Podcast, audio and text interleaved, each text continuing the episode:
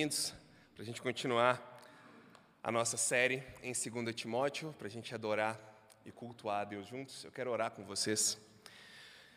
Senhor Deus, muito obrigado porque nos reunimos hoje em comunidade, como um organismo vivo, vivo porque o Senhor nos deu vida. E eu te agradeço por isso. Nós necessitamos do Senhor. Nós necessitamos que o Teu Santo Espírito nos ilumine e traga entendimento. Nós precisamos da tua presença aqui para nos integrarmos ao movimento de adoração que o Senhor está dirigindo nesse local. Nos ajuda, ó Deus, a experimentar do Senhor nesse momento de culto público e de comunhão. Peço também, Deus, nos ajude a estar concentrados e fora do alcance do nosso inimigo Satanás. Que ele não atrapalhe o nosso culto, que ele não nos perturbe porque ele não é e nunca será convidado na tua assembleia, ó Deus. Em nome de Jesus eu oro agradecido. Amém. Gente, 2 Timóteo, capítulo 2. 2 Timóteo, capítulo 2, do versículo 20 ao versículo 26. 2 Timóteo 2, do 20 ao 26, dando continuação à nossa série. 20 a 26, eu vou ler na NAA, Nova Almeida atualizada. Ora, numa grande casa, não há somente utensílios de ouro e de prata, há também de madeira e de barro, alguns para honra, outros, porém, para desonra. Assim, pois, se alguém se purificar destes erros, será utensílio para honra, santificado e útil ao seu Senhor estando preparado para toda boa obra. Fuja das paixões da mocidade. Siga a justiça, a fé, o amor e a paz com os que, de coração puro, invocam o Senhor. Evite as discussões insensatas e absurdas, pois você sabe que elas só provocam brigas. O servo do Senhor não deve andar metido em brigas, mas deve ser brando para com todos apto para ensinar, paciente, disciplinando com mansidão os que se opõem a ele, na expectativa de que Deus lhes conceda não só o arrependimento para conhecerem a verdade, mas também o retorno à sensatez, a fim de que se livrem dos laços do diabo que os prendeu para fazerem o que ele quer. É a continuação, né, é um texto é, uma, é um pedaço só de texto, é uma, uma, uma parte específica do texto que começa no versículo 14 e vai até o versículo 26. E a grande chave, eu diria, para que a gente entenda o que ele vai fazer agora para Timóteo, é perceber o versículo 19. Porque no versículo 19 ele transiciona para o que ele vai falar a partir de agora. Ele diz o seguinte: olha, entretanto, o firme fundamento de Deus permanece, tendo este selo. Olha que interessante. O Senhor conhece os que lhe pertencem. Deus já sabe quem pertence a Ele. E mais, afaste-se da injustiça todo aquele que pratica o nome do Senhor. O Senhor conhece os que lhe pertencem. Mas como nós conhecemos os que pertencem ao Senhor? Aquele que se afasta da injustiça. Nós conhecemos os que são do Senhor assim. Deus já conhece, mas nós só podemos conhecê-los a partir do momento em que ele se afasta da injustiça. E ele começa trazendo aqui uma ilustração falando sobre uma casa. E o que, que ele vai fazer nesse texto? O que, que ele vai falar? A tese dele é a seguinte: ele vai trazer para Timóteo mais uma vez foco. Lembra, essa carta é uma carta onde ele está motivando Timóteo com o quê? Com as bênçãos que viriam, com o poder da graça do Evangelho que já estava nele, mas também com a realidade. Por quê? Porque estar motivado sem conhecer a realidade é estar enganado. Então ele vai trazer Timóteo mais uma vez para o foco, para aquilo que ele precisa fazer, para aquilo que ele precisa realizar. Então, aqui uma, um resumo do que ele vai fazer hoje é o seguinte: o foco de Timóteo deve ser separar-se da impureza prática e doutrinária, de modo a tornar-se um obreiro útil, pronto e capaz. Esse é o objetivo dele com esse texto. Motivar Timóteo a se separar de todo tipo de impureza, esteja ela aqui ou esteja ela em nossas mãos, para que ele se torne um obreiro útil, pronto, capaz para ajudar. E ele separa esse texto em, algumas, em alguns pontos principais. Primeiro, ele vai ilustrar a utilidade do obreiro de Deus usando uma casa e os seus utensílios. Ele dá esse exemplo e dá ali a utilidade boa ou ruim, a partir do exemplo da casa. Depois ele mostra a Timóteo: olha, separe-se da impureza. Impureza, primeiro, ele fala da prática. Ele vai falar: olha, em uma casa existem instrumentos honrosos, instrumentos não honrosos. Timóteo, então, se afaste da impureza prática. Nós vamos ver o que é isso. Depois ele fala: olha, se afaste da impureza intelectual, se afaste da impureza doutrinária, que conduz à dissensão e brigas. E por último, ele vai dizer: Timóteo, cultive qualidades que vão ajudar você a libertar essas pessoas que estão enganadas nas ciladas do diabo, e ele dá uma série de qualidades para ele. Então, o nosso caminho, ele está claro para nós.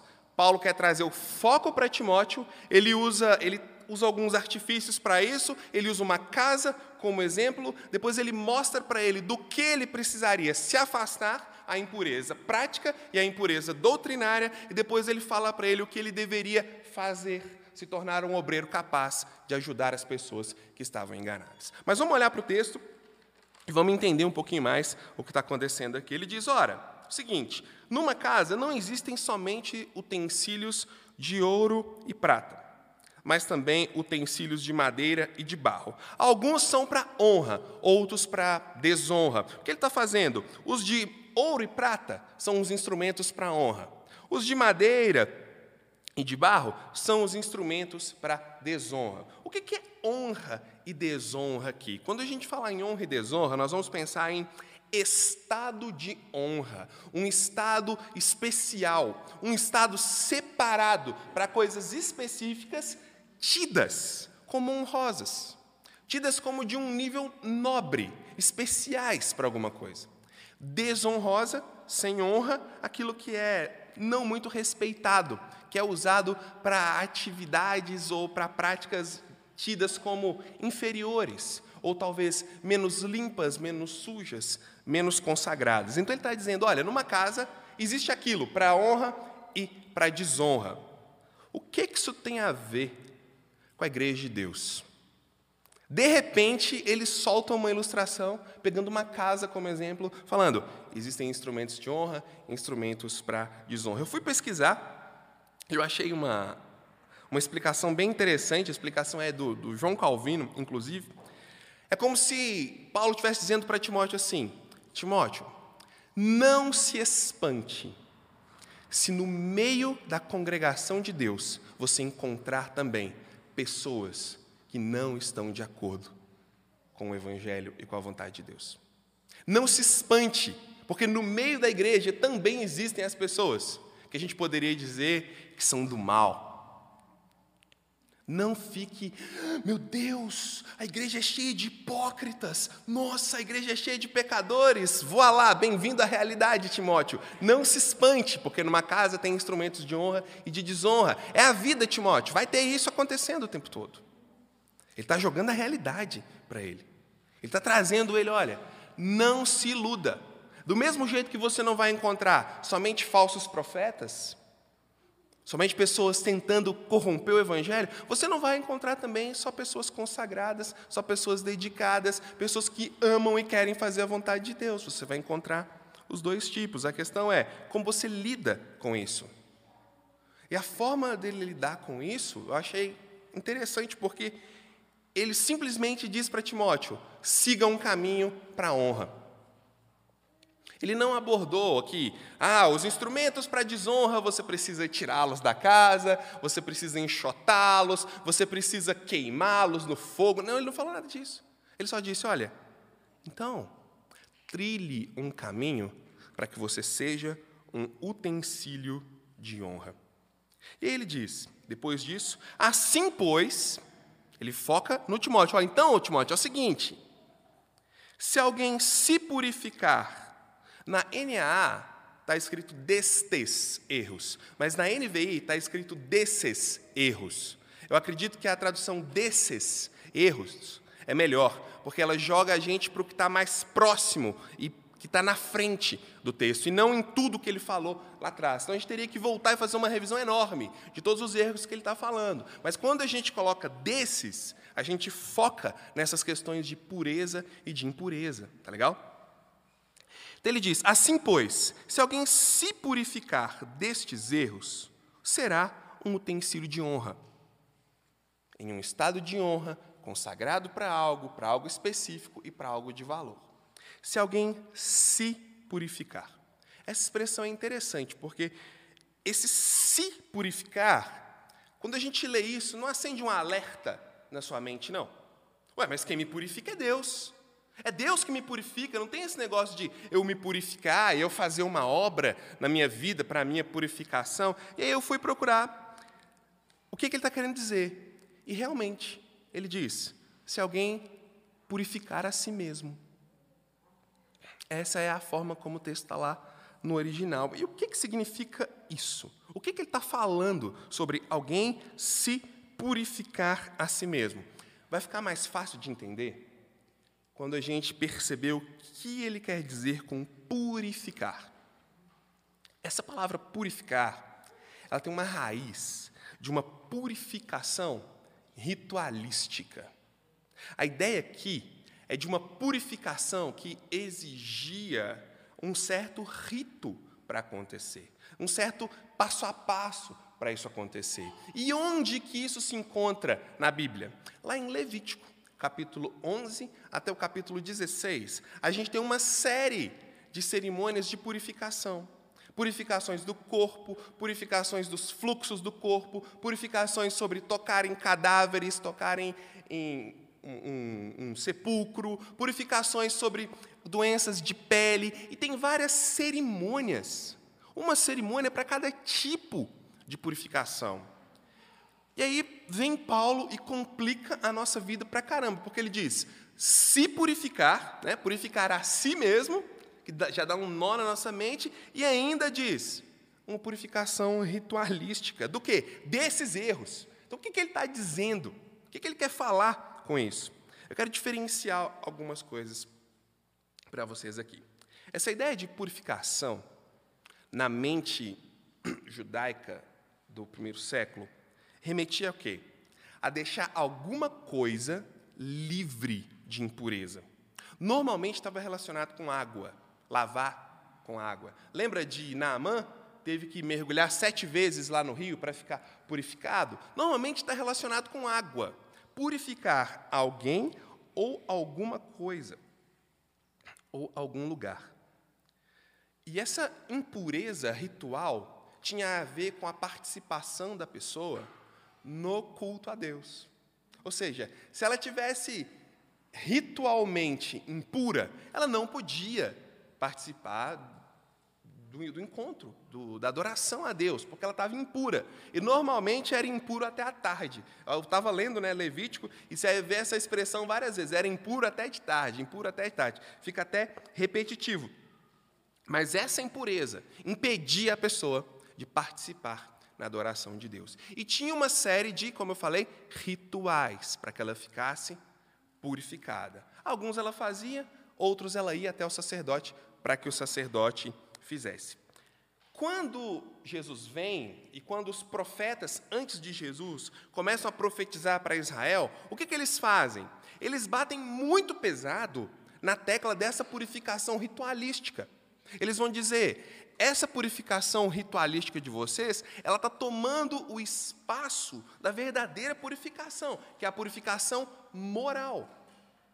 Vocês estão dando para ela uma ênfase desnecessária. Os profetas falavam isso, o próprio Jesus Cristo falou isso, que a purificação do coração era muito mais importante do que a purificação ritualística. Tanto que ele fala: olha, o que contamina o homem não é o que ele está comendo, mas é o que está dentro dele.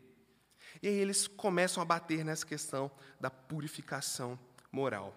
Mas por que isso é importante para nós? Como eu falei, nós estamos diferenciando algo. O quê? Purificação de salvação. Está claro na cabeça de Paulo aqui que ele não está evangelizando Timóteo, que ele não está ensinando para Timóteo o funcionamento do evangelho. Isso precisa estar vivo na nossa mente, porque se a gente não souber diferenciar isso no texto, o que, que vai acontecer? Toda vez que a gente lê um texto que diz para a gente fazer alguma coisa, a gente vai dizer assim: amaldiçoado, moralista. Toda vez que a gente lê um texto que diz, siga esse caminho, nós vamos dizer, não, eu quero é graça.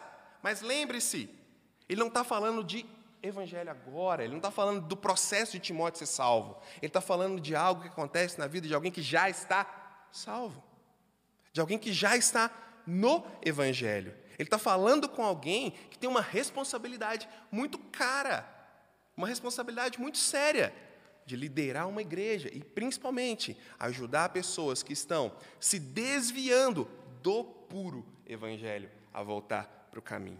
Então, isso precisa estar claro na nossa mente, porque ele não está falando sobre ser salvo, mas ele está falando sobre consagração. E aí ele diz: Assim, pois, se alguém se purificar destes erros, será utensílio para a honra, santificado e útil ao seu Senhor, estando preparado para toda boa obra. Objetos são purificados ritualmente. Lugares são purificados ritualmente, através de cerimônias e métodos. Mas isso a gente está olhando para trás, concorda comigo? A gente está olhando lá atrás, as tradições que os profetas e que o próprio Jesus condenou. Então, qual é a pergunta que a gente tem que responder aqui? nesse exemplo? Como pessoas purificam a si mesmas. Como isso acontece então? E aí eu entendi por que ele usa uma expressão que nos faz lembrar de um ritual de purificação. A gente pega aquilo que é bom de um ritual, ou seja, todo ritual ele é marcado. Ele tem forma, ele tem jeito, ele tem intencionalidade. E mais, ele é pedagógico, ele ensina algo. Gente, quando ele fala isso, ele está dizendo: nós nos purificamos através da nossa vivência intencional, marcada, dinâmica e forte de um ritual de culto a Deus na nossa liturgia diária. Como que as pessoas se purificam? Sendo resumido agora, sendo intencionais em amar o que Deus ama e odiar o que Deus odeia. Por isso ele usa a expressão de um ritual. Ele não está dizendo que nós precisamos ficar ali na entrada com uma aguinha jogando água no pessoal. Você está puro, você pode entrar. Ele não quer dizer que a gente tem que levantar e sentar e fazer diversas coisas. Ele está dizendo: para experimentar purificação e ser um instrumento da casa de Deus útil, é necessário intencionalidade para amar o que Deus ama e odiar o que Deus odeia. Você consegue ver isso aqui? A diferença? Ele está dizendo, a sua caminhada, ela não é uma caminhada simplesmente solta, porque senão a gente cai num problema muito complexo, onde a gente vai dizer assim, ó, Jesus já pagou, Jesus já deu graça, Jesus já me salvou. Tudo que eu não consigo conquistar, Jesus já conquistou para mim, agora deixa eu caminhar. E aí eu não paro para pensar naquilo que mostra, evidencia uma caminhada de consagração. E isso não tem nada a ver com ser salvo. Isso não tem nada a ver com agir diante de Deus. Isso tem a ver com agir como alguém tem o Evangelho dentro de si. Em outras palavras, ele está dizendo para Timóteo: Timóteo, aquele que é de Deus se afasta da injustiça. Deus conhece todos eles. E a maneira prática de se afastar da injustiça é purificar-se a si mesmo. Como? Sendo intencional em conhecer Deus, em amar o que Deus ama e odiar o que Deus odeia. E isso é uma caminhada de consagração e purificação. E a gente não gosta muito disso. É difícil a gente ouvir isso, porque é uma linha muito complicada, onde às vezes a gente começa a escorregar, ou para um lado ou para outro. A gente vai dizer: não, não, é só graça, já está tudo pago. E é verdade, para salvação, para fazer parte da família de Deus, é só graça mesmo. Não tem nada que a gente faz, a gente vai falar disso daqui a pouco. Mas para uma caminhada correspondente a um filho de Deus, existe uma intencionalidade a ser perseguida. Que não é uma intencionalidade de merecimento, não é uma intencionalidade de pagar o que Deus fez, mas é uma intencionalidade de amor. Porque, como o próprio Paulo diz, o amor de Deus nos constrange. Nos constrange aqui a ficar com vergonha, a ficar sem graça na presença dele? Não. Nos constrange a abrir o coração e ser luz no mundo. Então, o que ele está falando para Timóteo é isso. Olha, Timóteo, se alguém for intencional, for prático em procurar amar o que Deus ama e odiar o que Deus odeia, será um utensílio de honra, santificado e útil para toda boa obra. É aqui que a gente fecha essa questão. Porque nós não somos salvos por boas obras. Nós somos salvos para boas obras. Ele não podia deixar isso de fora. Ele estava inspirado mesmo por Deus, porque colocar isso aqui faz toda a diferença para toda boa obra. Se ele tivesse falando sobre um processo de conversão ou de chamada ao evangelho, ele não ia falar para boa obra, porque alguém morto sem Cristo não pode fazer uma boa obra. Somente alguém vivo, como diz Efésios 2:10, salvo pela graça, pode experimentar boas obras que Deus já preparou desde antes da fundação do mundo para que andássemos nelas. Mas ele continua, né? ele continua o texto, ele diz: Olha, Timóteo, agora que você entendeu isso, o que você deve fazer? E agora? Você entendeu que uma pessoa precisa ser intencional no processo, o que, que você faz? Ele é claro. Timóteo deve, se, deve separar-se da impureza prática e adotar um estilo de vida puro separar-se da impureza prática e adotar um estilo de vida puro. Fuja das paixões da mocidade, siga a justiça, a fé, o amor e a paz com os que de coração puro invocam o Senhor. Algumas palavras interessantes nesse texto. Tem duas palavras que se contrastam, vão se contrastar nesse texto. Uma delas é fuja e a outra é persegue. Vamos olhar a fuja primeiro. Ele diz: fuja das paixões da mocidade. O que significa fugir? Evitar algo. Sai correndo. Ter medo, pavor daquilo, a ponto de se mover no sentido oposto a que aquilo está. É uma fobia a determinada coisa. Por quê? Por causa do dano que aquilo traz. É uma tentativa de se precaver de algo, pensando no mal que aquilo causa. Não é pensando em ser. Olha que legal isso. A palavra não diz que é algo que você faz pensando em ser bom, pensando em mostrar para Deus que você é muito consagrado, pensando em mostrar para Deus que você é um servo fiel, especial. Né? Não, não, não. É fugir de alguma coisa porque aquilo causa uma desgraça na sua vida. Então eu corro daquilo. Qual de vocês, se vir uma cascavel aqui dentro, vai tentar fazer carinho nela? Vem cá, vem cá, deixa eu, deixa eu brincar com o seu chocalhinho. Não. A maioria de nós vai sair fora. Porque aquilo morde. Porque aquilo mata. Porque aquilo apodrece a sua carne. Estraga seu sangue.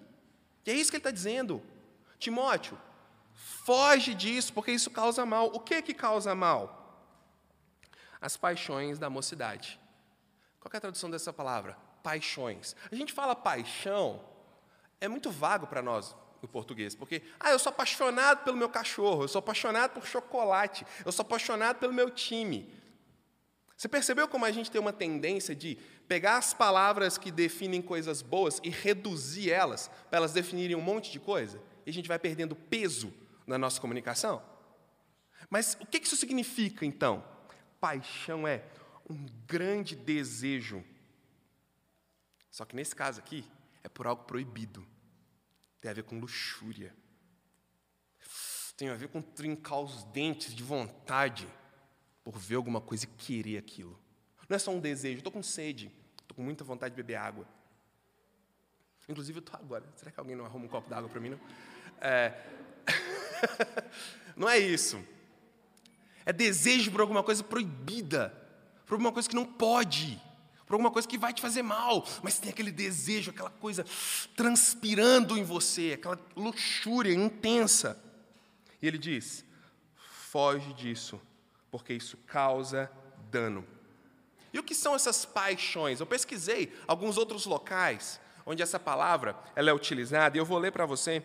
Eu diria que algumas expressões boas para explicar para nós o que seriam essas paixões. Obrigado? Estou apaixonado por você agora que você trouxe algo.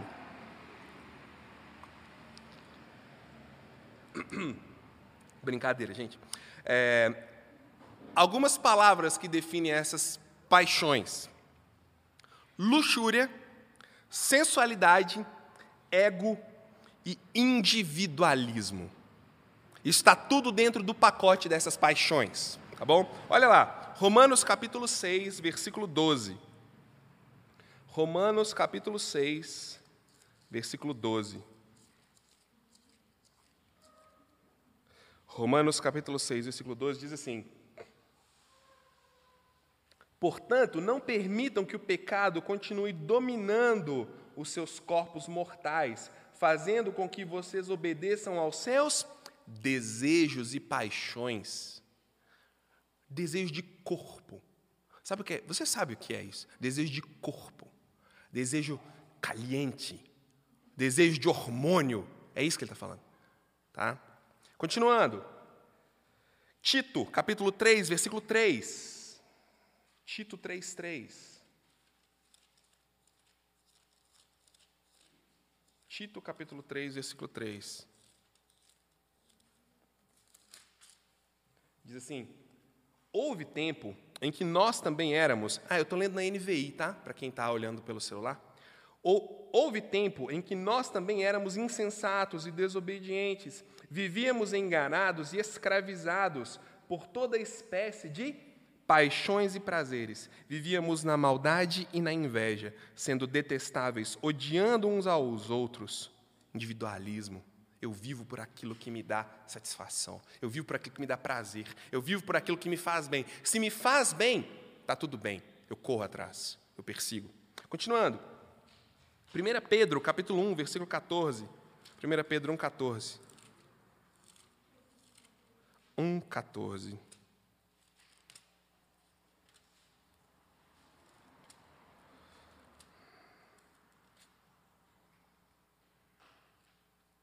Como filhos obedientes, não se deixem amoldar pelos maus desejos de outrora, quando vivíamos na ignorância. Maus desejos é a mesma palavra que Paulo usa para Timóteo.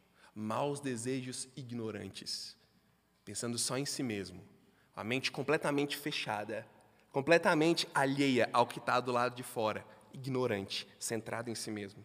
1 Pedro ainda, capítulo 2, versículo 11. 1 Pedro 2,11.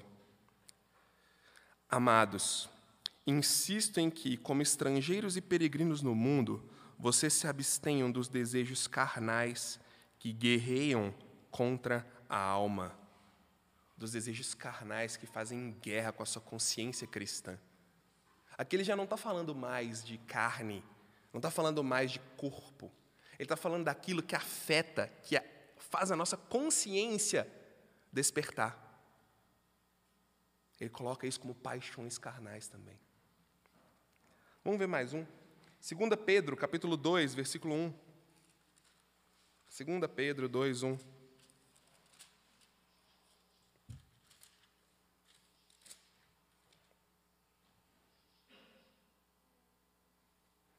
Dois dez, perdão.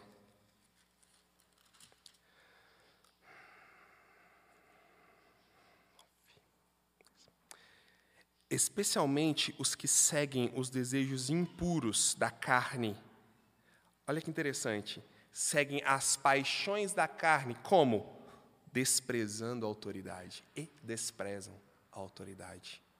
Alheios de qualquer estrutura, centrados somente em si mesmos. Olha o que Paulo está falando para Timóteo. Tem alguns outros textos aqui. Se você quiser, pega comigo depois. Ele está dizendo: Timóteo, Foge dessas coisas, dessa luxúria, dessa sensualidade, desse ego inflado, desse individualismo. E aí ele diz: mas segue. Aqui está o contraste que eu falei no início. Ele diz: foge, corre das paixões da mocidade. Mas ele, ele usa a palavra oposta, o antônimo dessa palavra foge, para siga. Ele diz: persegue foge de uma coisa, mas corre atrás de outra. O quê? A justiça, a fé e o amor. Sabe o que ele está dizendo para Timóteo? Tire a si mesmo da referência final para as suas decisões. Isso é profundo, gente. Retire você mesmo da referência final para as suas decisões. Por quê? Porque isso é ceder às suas paixões. Olha que legal. Por que ele fala segue a justiça? Por que será que ele coloca essa palavra? Olha Mateus capítulo 5. Mateus capítulo 5, versículo 6. Mateus 5, 6. Bem-aventurados os que têm fome e sede de justiça. Por quê? Serão satisfeitos. Por que fé? Hebreus capítulo 11, versículo 6. Porque sem fé é impossível agradar a Deus. E por que o amor? Romanos capítulo 13, do versículo 8 a 10. Vamos lá. Romanos 13, 8 a 10.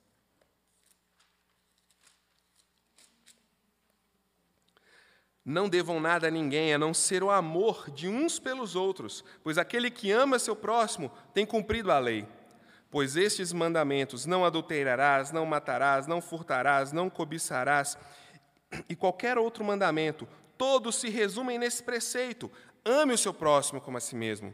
O amor não pratica o mal contra o próximo, portanto, o amor é o cumprimento da lei. O que ele está dizendo para Timóteo?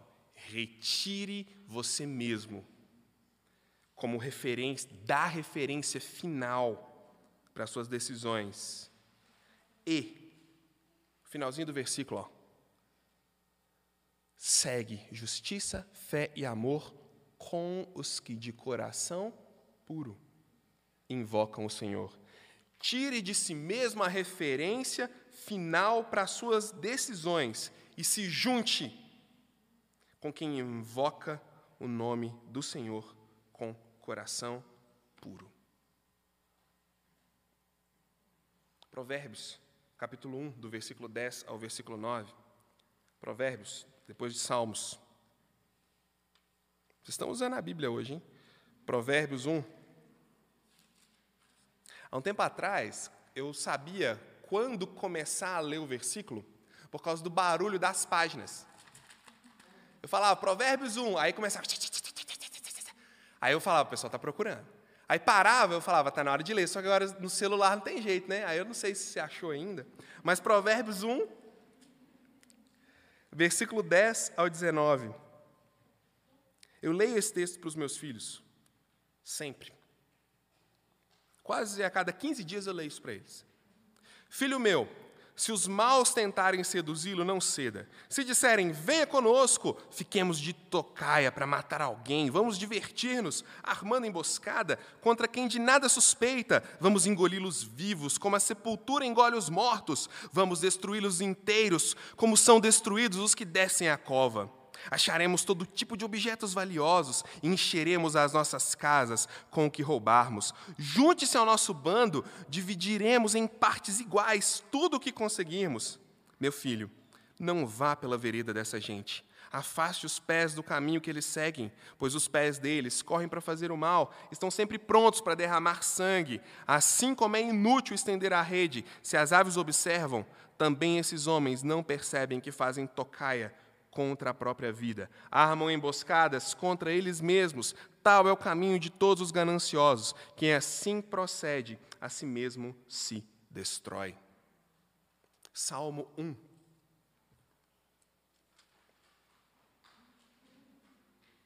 Alguns poderiam até citá-lo, né? Como é feliz aquele que não segue o conselho dos ímpios, não imita a conduta dos pecadores, não se assenta na roda dos zombadores, ao contrário, sua satisfação está na lei do Senhor, e nessa lei medita de dia e de noite. É como árvore plantada à beira de águas, dá fruto no tempo certo, e suas folhas não murcham, tudo o que ele faz prosperará. Não é o caso dos ímpios, são como palha que o vento leva. Por isso os ímpios não resistirão no julgamento, nem os pecadores na comunidade dos justos, pois o Senhor aprova o caminho dos justos, mas o caminho dos ímpios leva à destruição. Porque ele diz para Timóteo: tire a si mesmo da referência final para as suas decisões e se junte com quem invoca o nome do Senhor. Porque ele sabia muito bem, ele precisava de pessoas que amavam Deus esfregando o ombro nele lado a lado. Porque ele sabia que certas coisas, principalmente, gente, certas paixões, a gente não vence sozinho.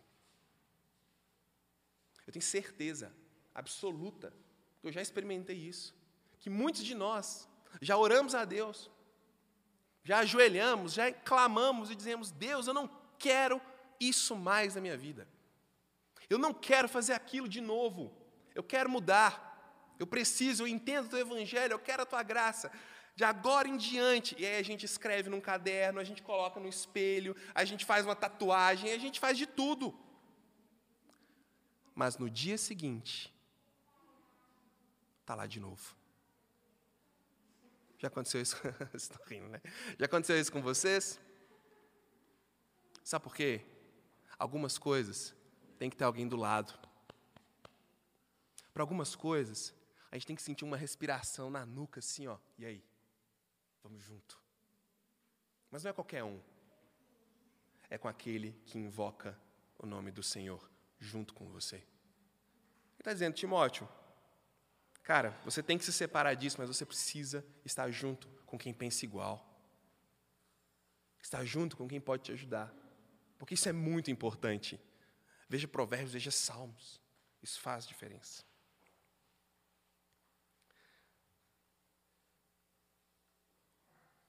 Ele continua. Timóteo, seja útil na obra de Deus, purifique-se da impureza prática, mas também, Timóteo deve separar-se da impureza doutrinária que conduz à dissensão. Versículo 23. Essas discussões só promovem brigas e discussões. Se você está acompanhando a nossa série desde o início, você vai lembrar de 1 Timóteo, capítulo 1. Quando ele diz, Paulo diz para Timóteo o seguinte: fala, Timóteo, não deixe que a igreja gaste toda a sua energia com essas discussões relacionadas a casamento, sexo e alimento, porque essas discussões, elas sugam uma energia muito grande de você e não leva vocês a lugar nenhum. Ela te gasta mas não produz o quê? Crescimento dos santos. Ela não produz capacitação das pessoas. Ela só gasta, ela só suga.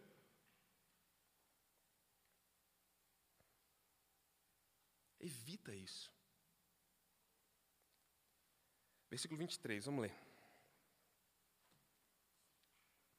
Evite discussões insensatas e absurdas, pois você sabe que elas só promovem brigas. Se ele para aqui, seria talvez um ultimato para Timóteo assim, passar a régua, né?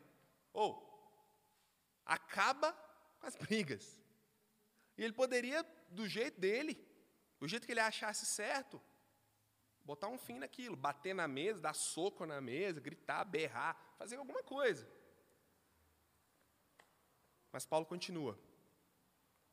Timóteo deve cultivar qualidades que o ajudarão a libertar essas pessoas da cilada de Satanás. Não é só bote um fim na discussão. Bote um fim na discussão desse jeito. Existe algo para você fazer. Existe algo para você seguir. E ele diz para Timóteo, lá no versículo 24: O servo do Senhor não deve andar metido em brigas, mas deve ser brando para com todos, apto para ensinar, paciente. Primeira coisa que ele vai dizer para Timóteo: Timóteo, para cultivar essas qualidades, para resolver esse problema, você deve ser bondoso para com todos. O que ele está querendo dizer com bondoso para com todos? Timóteo, você não deve ser um cara pronto para brigar. Timóteo, você precisa rejeitar as brigas. Em outra tradução vai dizer, eu gostei muito dessa tradução, eu esqueci agora qual é, mas diz assim: Não ande metido em brigas. Ah, é a NAA mesmo que eu acabei de ler. Não ande metido em brigas. Você fala, isso é óbvio. Ah, nossa, claro que ele não poderia brigar. Ele é um pastor, né? Pastor não briga. Só com a esposa, né? Aqui. Se coloca no lugar dele agora. Pensa um pouquinho. Você está cercado de gente quer corromper o Evangelho. Está cercado de pessoas que não acreditam na mensagem do Evangelho e que estão o tempo todo arrumando briga e, como a gente gosta de dizer, amolação na cabeça dele. E Paulo diz: acabe com essas brigas, mas não briga não. Pensa a raiva que esse cara sentia. Quantos de vocês conseguem explicar alguma coisa a primeira vez, a segunda vez, a terceira vez, a quinta vez, a sexta vez, no mesmo tom? No mesmo tom. Na terceira vez você já está confundindo a pessoa como um surdo, né? Porque você fala, é assim, né? A gente começa a levantar a voz, né? Agora imagina Timóteo cercado pela mentira, tentando pregar a verdade. Pensa a indignação dele. Pensa o sistema absorvendo como um buraco negro, absorve a luz, a verdade que ele pregava. E ter que recomeçar a cada dia o mesmo serviço. É importante ou não, Paulo falar para ele, Cara, não anda metido em brigas. É importante. Mas ele continua: não ande metido em brigas. Seja capaz de ensinar com mansidão. Sabe qual é o desafio aqui? O desafio para ele era ser gentil com quem estava completamente cego, na ignorância. Completamente na escuridão mas não queria enxergar.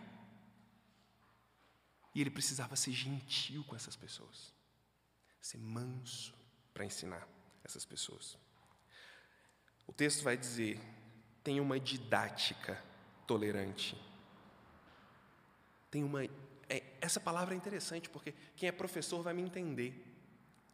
Tem uma didática tolerante. Você pode ter vários tipos de didática. Mas ele fala para ele: tem uma didática mansa, que está pensando nele e não em você.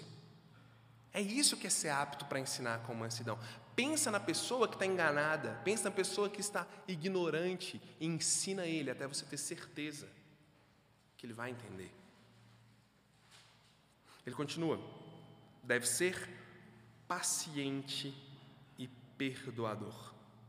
Versículo 24 paciente e perdoador. Como que ele pode ser paciente e perdoador? Só uma nota, vocês estão percebendo uma coisa aqui? Lá no, no, em 1 Timóteo, quando ele fala dos falsos mestres, quando você olha o tom de Paulo, é um tom de preparar Timóteo para botar ordem na casa. E ele diz: você tem que fazer eles se calarem. Você tem que ir lá e passar régua, faz todo mundo se calar. Coloca ordem na casa de Deus, que é a coluna e baluarte da verdade. É para isso que eu estou te colocando aí. Tem um tom de ultimato. Mas agora, ele está com uma misericórdia para falar. Percebe como ele está mudando de fases no processo de tratar aquela comunidade? Agora já não é mais resolve, vai lá e cala todos os que são falsos mestres. Agora não. Oh, não briga. Tenha paciência. Seja manso, ensina até que eles aprendam. Seja paciente, seja perdoador, disciplinando com mansidão os que se opõem a você. Agora não é nem mais uma oposição ao Evangelho, percebeu? Tenha mansidão com quem se opõe a você. Tenha oposição com quem persegue você. Ensine com calma quem quer acabar com você. Somente alguém que maneja bem a palavra de Deus e que entende os mandamentos e as promessas da palavra de Deus é capaz de fazer isso. Por isso ele fala antes, no texto anterior. É necessário que o servo de Deus saiba manejar bem a sua palavra. Porque sem a palavra, ele não vai conseguir ser manso, bondoso, paciente, perdoador. Quando ele diz, seja paciente, disciplinando com mansidão os que se opõem a você, na expectativa de que Deus lhes conceda o arrependimento, o que ele está dizendo? Olha, reaja à oposição com mansidão, Disciplina com mansidão. Olha que interessante, ele põe essas duas palavras na mesma sentença. Se você tem uma certa vivência de igreja e falar a palavra disciplina, quem já frequentou a igreja desde criança talvez vai até arrepiar, porque vai ser sinônimo, é, vai humilhar alguém, vai maltratar alguém, vai chutar alguém para fora da igreja. Mas disciplina aqui está na mesma frase que mansidão. Está na mesma frase que restauração, está na mesma frase que trazer de volta, ensinar com paciência. Essa ideia de, de disciplinar os que se opõem é instrua com paciência os que se opõem, na expectativa, esperando o melhor de Deus para aquela pessoa. Uau! Ensina com paciência e mansidão os que se opõem a você disciplinando-os, instruindo-os com a melhor expectativa possível, na expectativa do que Deus vai fazer. Sabe o que ele está dizendo? Olha, você pode atuar, você pode estar consagrado, você pode se purificar, mas você não pode ser o Espírito Santo. O máximo que você pode ter é uma expectativa de que Deus faça algo a partir de você.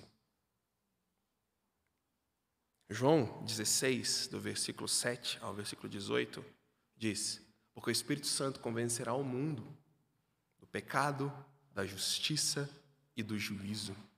Timóteo, faz tudo com a expectativa de que o Espírito conceda. Olha só, agora ele está falando do movimento monergista de Deus, em sentido único de Deus para com as pessoas, de que Deus dê arrependimento de que Deus quebre o coração dessa pessoa revoltada. De que Deus deu arrependimento para quê? Para conhecer a verdade. Gente, peraí, então quer dizer que arrependimento não tem só a ver com imoralidade, com gritaria, com roubo, com maldade, com grosseria? Arrependimento tem a ver também com vida intelectual e doutrinária? Então quer dizer que é necessário se arrepender da sua ignorância. Ele está dizendo que eles se arrependam para conhecer a verdade, que eles se arrependam da ignorância em que eles vivem. Gente, o estado de ignorância é um estado que demanda arrependimento.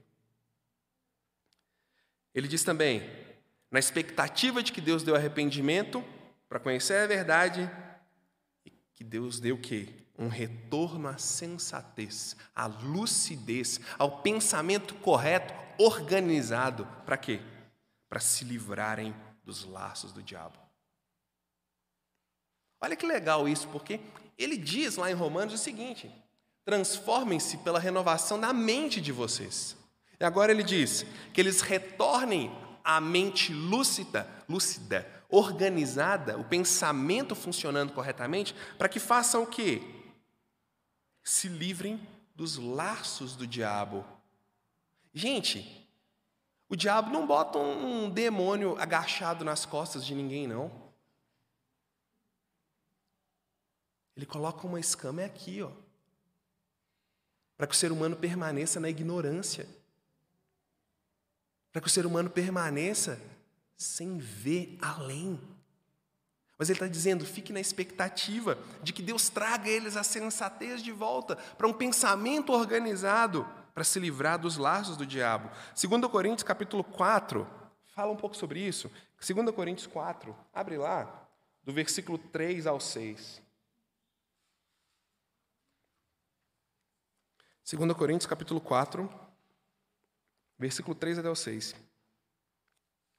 Diz assim: Mas se o nosso evangelho está encoberto, para os que estão perecendo é que está encoberto. O Deus desta era cegou o entendimento dos descrentes. Deus desta era está falando do diabo. Para que não vejam a luz do evangelho da glória de Cristo, que é a imagem de Deus. Mas não pregamos a nós mesmos, mas a Jesus Cristo, Senhor, e a nós, como escravos de vocês, por causa de Jesus. Pois Deus que disse: das trevas resplandecerá a luz, da ignorância resplandecerá a luz. Ele não está falando de possessão demoníaca, ele está falando de prisão intelectual. Além de pastor, eu trabalho com eletricidade. Eu faço pouquíssimas coisas hoje em dia. Mas de vez em quando eu faço alguma coisa. E tem um ditado entre as pessoas que trabalham nessa área, que é o seguinte: o problema é que funciona. Por quê? A pessoa quer ligar um ventilador na casa dela, ela não chama um técnico. Ela pega lá um fio de internet, pega dois fiozinhos, emenda assim com, com os dedos, na, na tomada do ventilador, passa uma fita crepe, pega as pontinhas do fio, enfia na tomada, ó, ligou. Funcionou. O problema é que funciona. Ah, ela quer esquentar uma água? Ela vai lá no chuveiro dela, dá uma voltinha assim num fio, dá outra voltinha assim no outro fio, encosta assim, ó. Ó, esquentou a água. Mal sabe ela que vai pingar um, um cobre derretido nas costas delas a qualquer momento, mas funcionou. Percebe? O problema é que funciona. Na vida intelectual, na prisão intelectual, o problema é que faz sentido. O problema é que tem lógica. O problema é que a gente olha, ó, oh, é mesmo. E nessa busca por sentir um, um falso deslumbramento, eu posso falar disso um outro dia para você, se você quiser, sobre a busca do deslumbramento intelectual que está em nós, que a gente foi feito para ter. Mas essa busca por deslumbramento, qualquer lógica ridícula e barata nos cativa. E a gente fala: ó, oh, faz sentido. Faz sentido. Ah, se me deixa feliz, se deixa ele feliz, ué, então é, só pode ser bom. Isso é prisão intelectual. Quando nós somos escravos da lógica que está dentro de nós mesmos. É disso que Paulo está orientando Timóteo a livrar as pessoas, livrá-las disso, dessas amarras intelectuais do diabo. Tem algo da nossa época que eu acho que é uma paixão da mocidade, que é a paixão pela vanguarda.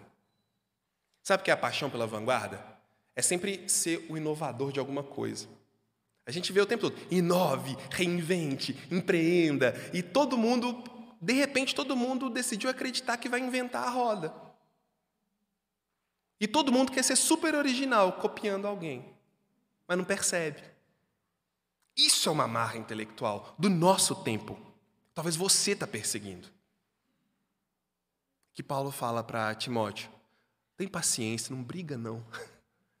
ensina, ensina para que a mente deles seja liberta das amarras desse tempo, o Deus desse século.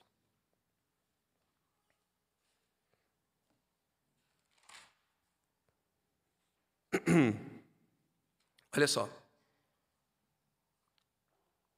Essa pregação de hoje, ela é uma mensagem para quem? Para quem é de Deus e maneja bem a sua palavra. Nossa, Rafael, você está excluindo a gente, seu fóbico alguma coisa. Não. Essa mensagem, na cabeça de quem escreveu isso aqui, não é no que eu decidi fazer. Na cabeça de quem escreveu, que é Paulo, é para alguém que maneja bem a palavra da verdade ajudar outras pessoas. Isso não é uma mensagem evangelística. Não é uma mensagem para que os pecadores se arrependam e entrem no reino de Deus. É para que alguém ajude os pecadores enganados, mas que já fazem parte do reino de Deus. Esse é o objetivo desse texto. Mas, olha que legal. Também, quer dizer, não é mas, também ela é um espelho. E ao mesmo tempo uma placa que indica caminho. Olha que legal isso. Essa mensagem ela é um espelho e uma placa de direção. Um espelho, porque ela vai nos ajudar a ver como estamos. Ela é um espelho porque ela vai te ajudar e me ajudar a enxergar com clareza a mim mesmo, talvez até a minha ignorância, para que eu me arrependa da minha ignorância. Eu, cristão, há tanto tempo, ou há pouco tempo, talvez tenha algumas ignorâncias que eu preciso me arrepender. Ela também é uma placa de direção, porque orienta você e eu sobre como perseverar no caminho da verdade. Olha que legal isso. Ele está mostrando, você, cristão, que conhece Cristo, o caminho para você continuar em Jesus, para que a sua caminhada siga adiante é santifique-se a si mesmo, seja intencional. Se afaste da impureza prática, se afaste da impureza doutrinária, da ignorância intelectual. Tenha bondade com aqueles que estão ao seu lado, que talvez estão enganados. Ela é uma placa de direção. No entanto, essa mensagem é também um grande indicador da sua relação com Jesus e com o Evangelho. Como assim? Por quê? Ela é. E eu vou te falar por quê.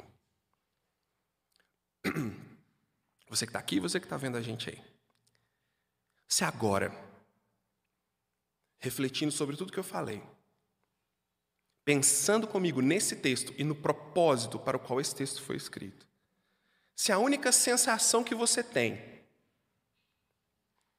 é de peso, é um sentimento de perda de liberdade, espanto, que você precisa fazer alguma coisa, Isso significa que você precisa do Evangelho. Se a única coisa que você está sentindo agora é peso, você precisa do Evangelho. Se a única coisa que você sente agora é espanto, porque isso parece que vai tirar toda a liberdade da sua vida, você precisa do Evangelho. Para quê? Para compreender a relação de leveza e de liberdade que se experimenta em Jesus. Somente alguém que foi arrancado da morte por Cristo, através do Evangelho, ver, vê leveza no texto que nós acabamos de falar. Se a única coisa que vemos é peso, você precisa da leveza do Evangelho. Volta comigo lá no capítulo 1, versículo 8 de Timóteo, capítulo 1, versículo 8. Diz assim: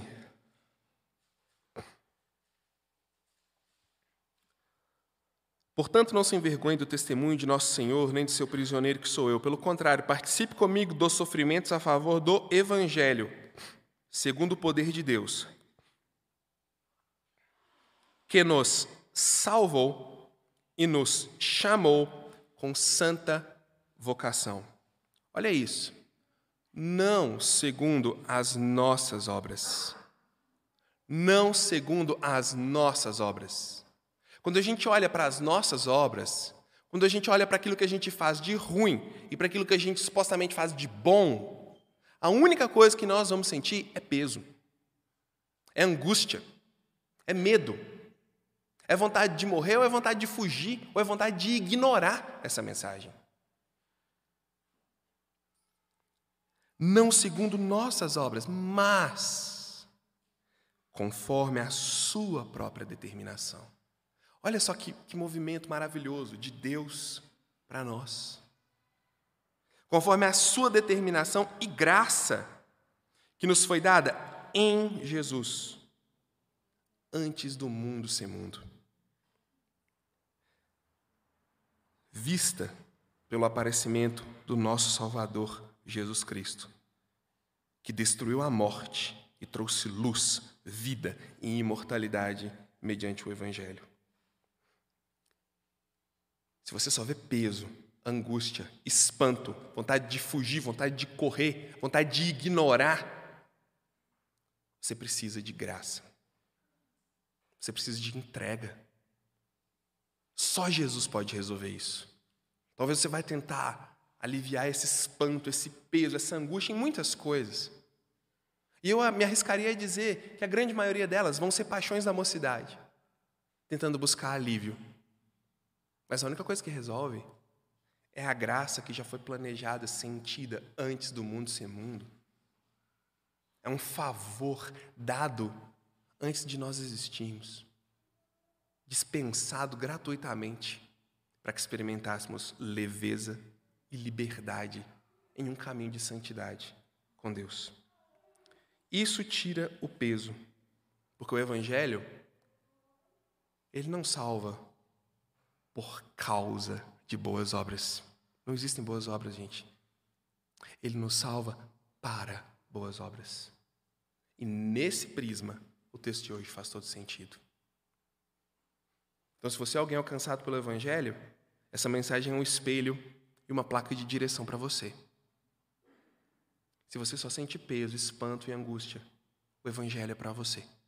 Para que você experimente leveza e liberdade de uma vida pureza, de consagração. Se você precisar conversar sobre o Evangelho, vai ser um prazer. Vai ser uma alegria falar do Evangelho com você.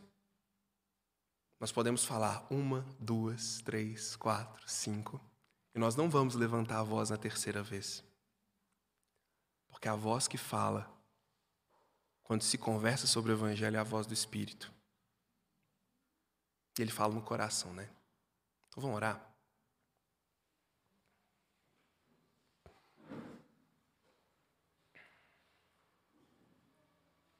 Senhor Deus, Cuida da tua igreja, cuida de nós. Nós precisamos do Senhor. Seja para nós hoje esse espelho e essa placa de direção, e seja para nós hoje salvação. Em nome de Cristo, eu faço essa oração. Amém.